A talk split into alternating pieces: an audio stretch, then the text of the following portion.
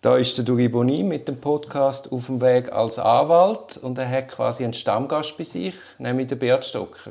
Guten Abend, Herr Stocker. Grüezi, Herr Boni. Wir haben ja schon ein paar Podcasts gemacht, von Ihrer Verhaftung bis zur Haftentlassung. Sind wir dort abgeschritten? Haben Sie Reaktionen bekommen von unserer ersten Folge Podcast?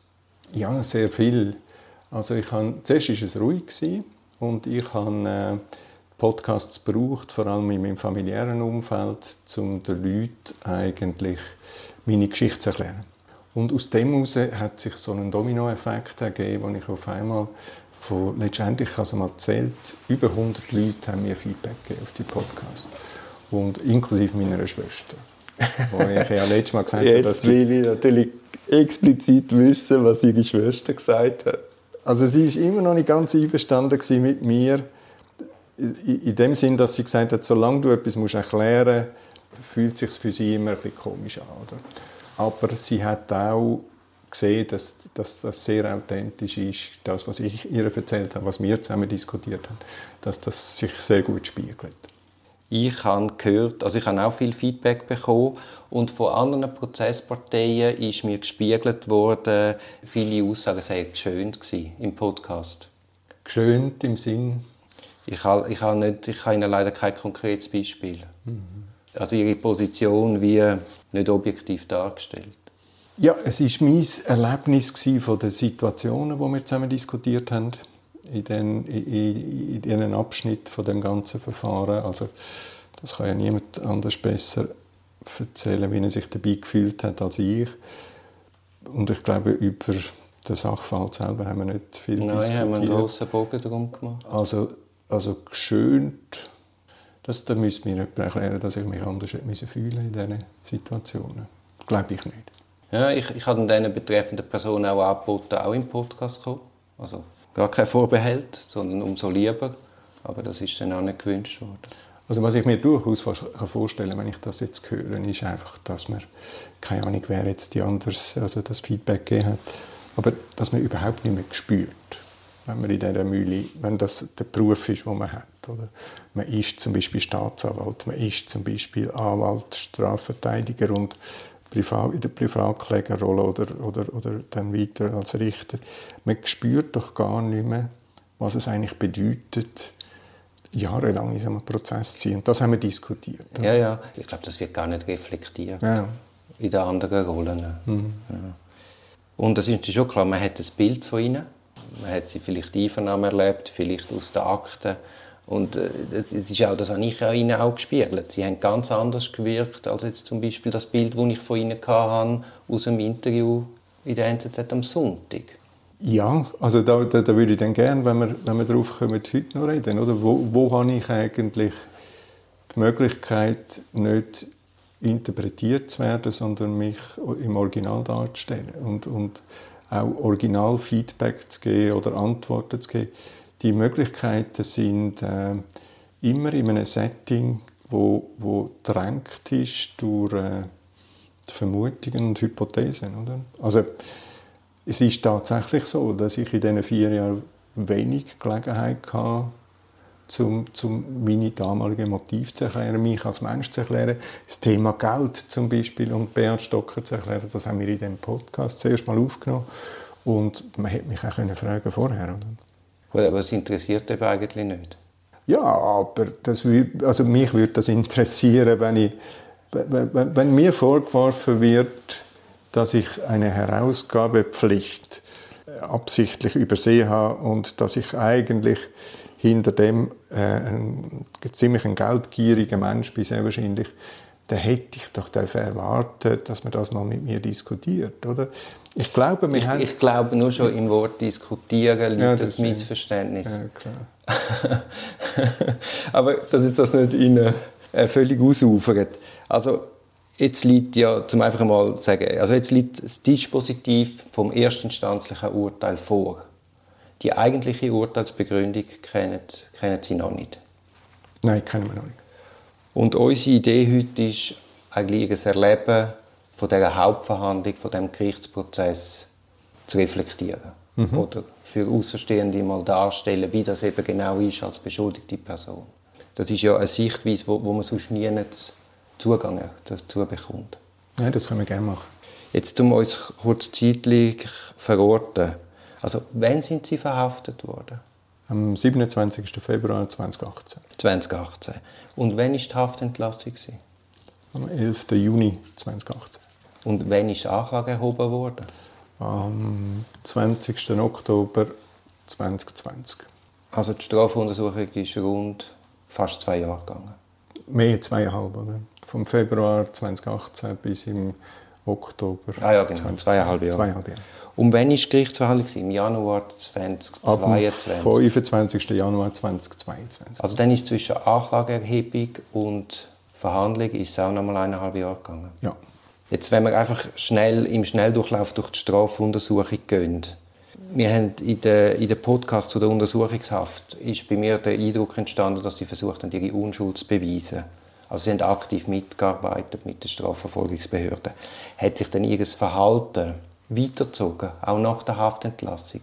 Also es ist eigentlich in dieser Absicht geblieben und dass ich äh, die Fragestellungen, die ich bekomme, die Vorwürfe, die darin verpackt sind, dass ich auf die reagiere und, und, und meine Meinung dazu gebe im Sinn von mich verteidigen und sagen, nein, das ist ökonomisch und ich kann es nur so beurteilen, nicht so gewesen, wie es jetzt da dargestellt wird. Das hat sich eigentlich über die ganze Untersuchungszeitraum von zweieinhalb Jahren durchgezogen, bis dann zwei Dämpfer hat die, die Strategie bekommen, oder? Bis, man eigentlich, bis ich gemerkt habe, auch wenn der erste Vorwurf der ungetreuen Geschäftsbesorgung zum Schaden von Raiffeisen und, und Aduno-Gruppe nicht gehabt werden man kommt einfach mit einem neuen, ohne eine Zäsur zu machen, dachte, hoppla. Und das Zweite, was ich als Zäsur möchte bezeichnen ist, dass ich einfach gemerkt habe, mit Anklageentwürfen, wo dann eigentlich das Anschlussprodukt sind an Einvernahmen, dass ich eigentlich in diesen Anklageentwürfen überhaupt nicht reflektiert worden ist, was in den Einvernahmen an Aussagen von mir und von anderen Mitbeschuldigten gemacht wurde. Und ab dann habe ich eigentlich angefangen, äh, einfach auf früheres Gesetz verweisen, zu verweisen und, und nicht mehr zusätzliche Informationen geben. Sie haben gesagt, es hat Dämpfer gegeben in dieser Strategie. Haben Sie denn aber die Haftentlassung als, an sich als Ausfluss von dieser Strategie angeschaut? Also so quasi wie ein erster Zwischenerfolg? Nein, überhaupt nicht die drei, dreieinhalb Monate, was dann letztendlich 100 Tage sind, das habe ich gefunden, das ist schon die Zitrone ziemlich ausgematcht gewesen. Ich glaube zu wissen, dass man während der Corona-Phase, ihre Strafuntersuchung ist ja dann genau in die Corona-Phase gefallen, hat es ja Remote-Einvernahmen gegeben. Hat es in dem Verfahren, wo sie drin waren, auch digitale Einvernahmen gegeben? Mhm. Wir haben dann ab Corona, also das heißt ab Frühling 2020, haben wir total umgestellt, alle weiteren Einnahmen auf äh, online. Und wie muss ich mir das vorstellen? Sind Sie dann bei Ihrem Anwalt im Büro gewesen und man ist mit dem Staatsanwalt digital verbunden gewesen? Oder sind Sie daheim gewesen, Ihr Anwalt in seinem Büro? Also das erste Mal ist, äh, das, das ist mit der Software TrueConf ist das gelaufen bin ich bei meinem Anwalt, gewesen, also beim Andreas Blattmann, bei Quadra an der Marktgasse. Und in, einem separaten Zimmer, wenn ich irgendwie das Gefühl hatte, ich muss können mit ihnen diskutieren, wenn es etwas gibt. Aber der Großteil und ab dann, ab der zweiten Online-Einvernahme, bin ich in Bern Mhm. Meine Anwälte sind in Zürich gewesen. und die Staatsanwaltschaft hat auch von die also der leitende Staatsanwalt hat von die aus geschafft. Und warum hat man bei der Remote-Anordnung mitgemacht? Uh, das haben wir gar nie so diskutiert. Wir sind zwar gefragt worden, ob wir einverstanden sind, also von Seiten der Staatsanwaltschaft. Wenn ich es richtig in Erinnerung habe, hat es äh, niemand von der Verteidigungsseite irgendwie das Wort erhoben. Das ist wie akzeptiert gewesen. Und am Schluss ist mir jeweils gefragt worden von einer Online-Einvernahme, ob man äh, irgendwie das Gefühl hat, man sei unfair behandelt worden durch die Tatsache, dass und dort hat man noch etwas dazu sagen aber es ist bei uns, in unserem Kreis, also als Beschuldigte ist nie diskutiert worden von den Anwälten, dass das irgendwie Grund gibt, das nicht zu akzeptieren. Mhm. Aber man kann dadurch schon konstatieren, also auf Zeit haben wir nie gespielt? Nein, haben wir nicht. Mhm. die Frage ist vor dem Hintergrund mit der Verjährungsthematik. Mhm. Und warum nicht? Aus dem einfachen Grund, dass ich also das Hauptthema Verjährung ist natürlich äh, der, der, Fall Contrain, wo am 4. April 2022, 15 Jahre her ist, mit dem Closing, also von der Aktientransaktion. Und ich habe nie einen Sinn gesehen oder einen Grund gesehen, dass man äh, auf Verjährung spielen weil ich also ein bisschen billige Lösung mhm. Jetzt haben wir vorher gesagt, eben Remote-Einvernahmen. Sie einmal gefragt worden, ob Sie das als fair empfunden haben. Und was ist Ihre Einschätzung von dieser Art von Einvernahmen? Ja, es hat so zwei Seiten. Das eine ist, man ist irgendwie froh, dass man nicht mehr die unsägliche Weststraße 70 muss gehen, wo man doch schon gefühlt hunderte von Einvernahmen hat und hat dafür in seinen eigenen vier Wänden äh, bleiben. Auch für mich als Berner nicht die Reise nach Zürich. Die Einvernahme selber ist, ist vor allem ein technisches äh, Desaster gewesen, oder das dass einerseits von Seiten der Staatsanwaltschaft ist irgendwie immer wieder hat Tonproblem gegeben, Bildproblem gegeben. Also es ist sehr anstrengend geworden, weil man zum Teil eine Geräuschkulisse hat und es ist einfach nicht professionell gemacht worden. Also es ist allen klar gewesen, dass man da am Anfang ist von einem Lernprozess und wir sind die ersten Versuchskaninchen. Und das, das ist, so, ja. das ist äh, zum Teil sehr anstrengend gewesen. Also, mhm. Man hat immer wieder müssen Leute einfangen, die rausgefallen sind und äh, also so im Sinn von in einen Kontext hineinkommen von einer Einvernahme ist sicher nicht gegeben. Ich habe das einmal darauf angesprochen, äh, wie ich es erlebt habe, also vom Staatsanwalt darauf angesprochen, habe ich gesagt, es ist sicher nicht Business as usual, sondern äh, es ist einfach anders. Ja, das, die Antwort befriedigt mich jetzt nicht ganz, weil ich bin eigentlich ein Befürworter von technischen Neuerungen.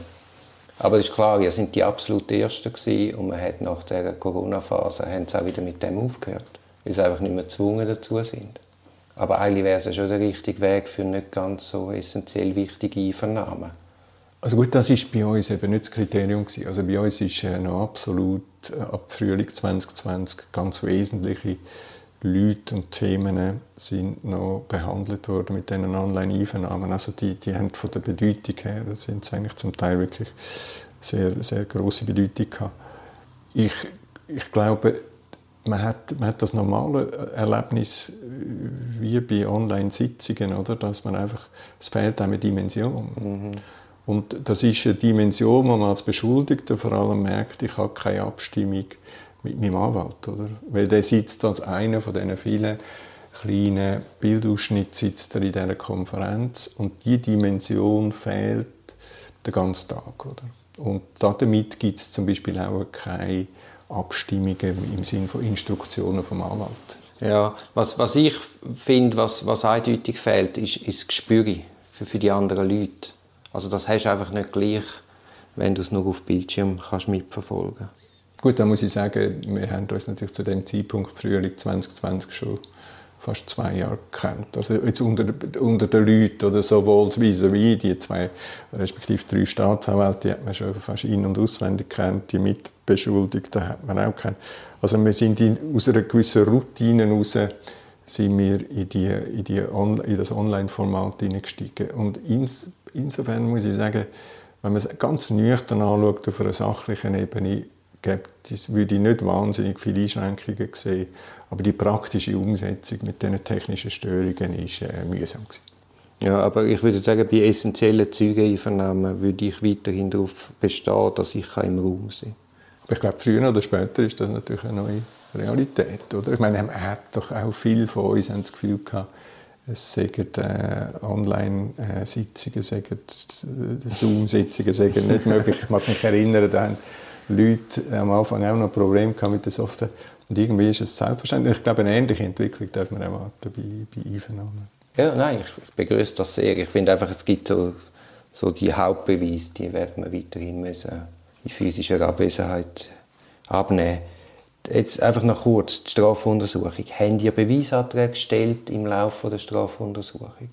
Ja, wir haben in drei also ab Februar 2020 hat die Staatsanwaltschaft angekündigt, dass der Abschluss von der Untersuchung geplant ist mit bevorstehender Anklage. Also schon Februar 2020, bevor das online losgegangen ist. Und ab dort sind uns bis Juli 2020 und dann darüber aus, also bis zu der Zeit von der Anklage im Oktober, sind uns drei Gelegenheiten gegeben worden, zum Beweisantrag zu stellen. Die aber allesamt von allen Parteien mit wenigen administrativen Ausnahmen eigentlich abgewiesen worden sind, immer mit dem expliziten Hinweis, dass ja die bevorstehende Hauptverhandlung noch Gelegenheit gäbe, den Beweisantrag nochmal zu stellen. Haben Sie denn die Beweisanträge auch vor Gericht wiederholt? Nein, wir haben vor Gericht auch Beweisanträge gestellt. Aus dem Universum von denen bereits gestellt, aber hat es so abgestrippt, dass noch zwei vorgeblieben, also äh, für, für, für das Bezirksgericht zwei noch gestellt worden sind, oder? Darf ich Ur wissen, welche zwei? Ursprünglich, man hat äh, die Frage von der GCL, also die ganze Frage von der Einflussnahme vom Stocker auf, auf die Höhe von der Processing Fee hat man nochmal offensichtlich nicht herausgegebene äh, Mailverkehr und, und Unterlagen herausverlangt, abgelehnt worden. Und nachher haben wir die berühmten 32.000 Seiten moniert und haben gesagt, wir möchten offiziell ähm, die 32.000 Seiten, die die Staatsanwaltschaft elektronisch dem Bezirksgericht übermittelt hat, aber uns nie zur Verfügung gestellt worden sind, bis wir die elektronischen Unterlagen vom Bezirksgericht bekommen haben. Darum haben wir auch noch mal einen Beweisantrag gestellt, der den Inhalt von diesen 32'000 Seiten betrifft. Dann ist zu konstatieren, dass in dem Moment, wo ihr Beweisanträge stellt, im 2020, sind euch nicht alle Akten zur Verfügung gestanden. Ja, das ist Gut, jetzt nähern wir uns der Hauptverhandlung. Müssen wir von der Untersuchung noch irgendetwas wissen, wo nachher im Hinblick auf die Hauptverhandlung von Bedeutung ist? Was, was, mir aufgefallen ist, und das vor allem dann auch in der Vorbereitung auf die Hauptverhandlung, auch die, übrigens die technische Vorbereitung mit äh, dem ganzen Data Handling und Datenanalyse, die Unterschiedlichkeit im Hinblick auf die Schlusseinvernahmen. Also Unterschiedlichkeit im Arbeitsstil von Staatsanwälten. Schlusseinvernahmen sind ja ein hervorragender Ausgangspunkt, um das Ergebnis von der Untersuchung und die unterschiedlichen Positionen in der Untersuchung können festzumachen. Das ist in unserem Verfahren praktisch unmöglich gewesen, aus zwei Gründen. Der, der eine Staatsanwalt hat eine Schlusseinvernahme, also quasi einen Anklageentwurf bis und mit Schlusseinvernahme über 16, 17, 18 Einvernahmen, fast 20 Einvernahmen hinweggezogen, dass man eigentlich gar nie gewusst hat, wann hat das Ding den Charakter von einer Schlusseinvernahme, wo einem eigentlich der Anklagevorwurf entgegen, also der geplante Anklagevorwurf angehebt wird und man dann die, das, das dem zustimmt oder das ablehnt. Das ist so verzettelt dass, dass ich hätte aus Erinnerung nicht mehr gewusst, wann, wann, wann die Einvernahme Schlusseinvernahme geheißen hat, wenn sie vielleicht dann nachher auch als solche bezeichnet wurde. Das Zweite ist, ich, habe, bin zweiten Anwalt in seiner Schlusseinvernahme, der das sehr viel sauberer gemacht hat, explizit Schlusseinvernahme, habe ich nachher mit so einer Quote von 85, 90 Prozent gesagt, trifft nicht zu. Ohne Erklärung. Ganz einfach darum, weil die Frage in der Schlusseinvernahme war, bezüglich einer Randziffer, also einem Absatz in der geplanten Anklage, stimmen die Fakten da drin? Ist seine Frage. Also stimmt man diesen Fakten zu, dann legt man sie ab. Und ich meine, durch das, dass sie jedem, jeder Randziffer Fakten interpretiert sind, habe ich ja nur können nicht einverstanden sein. Rein technisch. Ein Faktum wäre eigentlich etwas, das unbestritten sollte sein. Aber ich bin gefragt worden, ob ich mit diesen Fakten einverstanden bin. So wie die, die, die 85-90% Ablehnung ist, äh, ist die Quote, gewesen, die dann einfach so stark gelassen wurde. Und ich habe keine Erklärungen abgegeben, warum ich nicht einverstanden war, sondern habe dann das so im Raum stehen. Aber wieso haben Sie das so gemacht? Ja, weil die, man hat in der Untersuchung gespürt, ab Februar 2020, dass jetzt äh, das, das, das berühmte Beschleunigungsgebot gemäß äh, Strafprozessordnung gepflegt wird, dass also wirklich Vollgas gegeben worden ist auf, auf einen Abschluss von der Untersuchung und ein Einreichen von einer Anklage. Und da, da sind auch von, da sind noch so viele Themen offen gewesen, Stichwort Beweisanträge. Es sind so viele Behauptungen sind so unsolid im Raum gestanden von Seiten der Staatsanwaltschaft, dass ich einfach nur habe können sagen ich bin bis und mit Schluss einvernahmen damit nicht einverstanden. Und zu, zu aber Beschleunigungsgebot zu mehr Erklärungen hat es wirklich keinen Raum gegeben. Ich, ich, hätte, ich hätte einer... Aber wieso haben Sie es nicht so gesagt? Wieso kommen Sie mit 85 Prozent? Also ich habe jed, also das ist quasi die Auswertung von der Schlusseinvernahme. Oder? Ich habe Aha, zu jeder ah, Frage... ich habe Sie falsch verstanden. Nein, nein, nein. Ich habe gemeint, Ihre Antwort sei... Ah, nein, nein, ich habe Sie eindeutig falsch verstanden. Also, gut.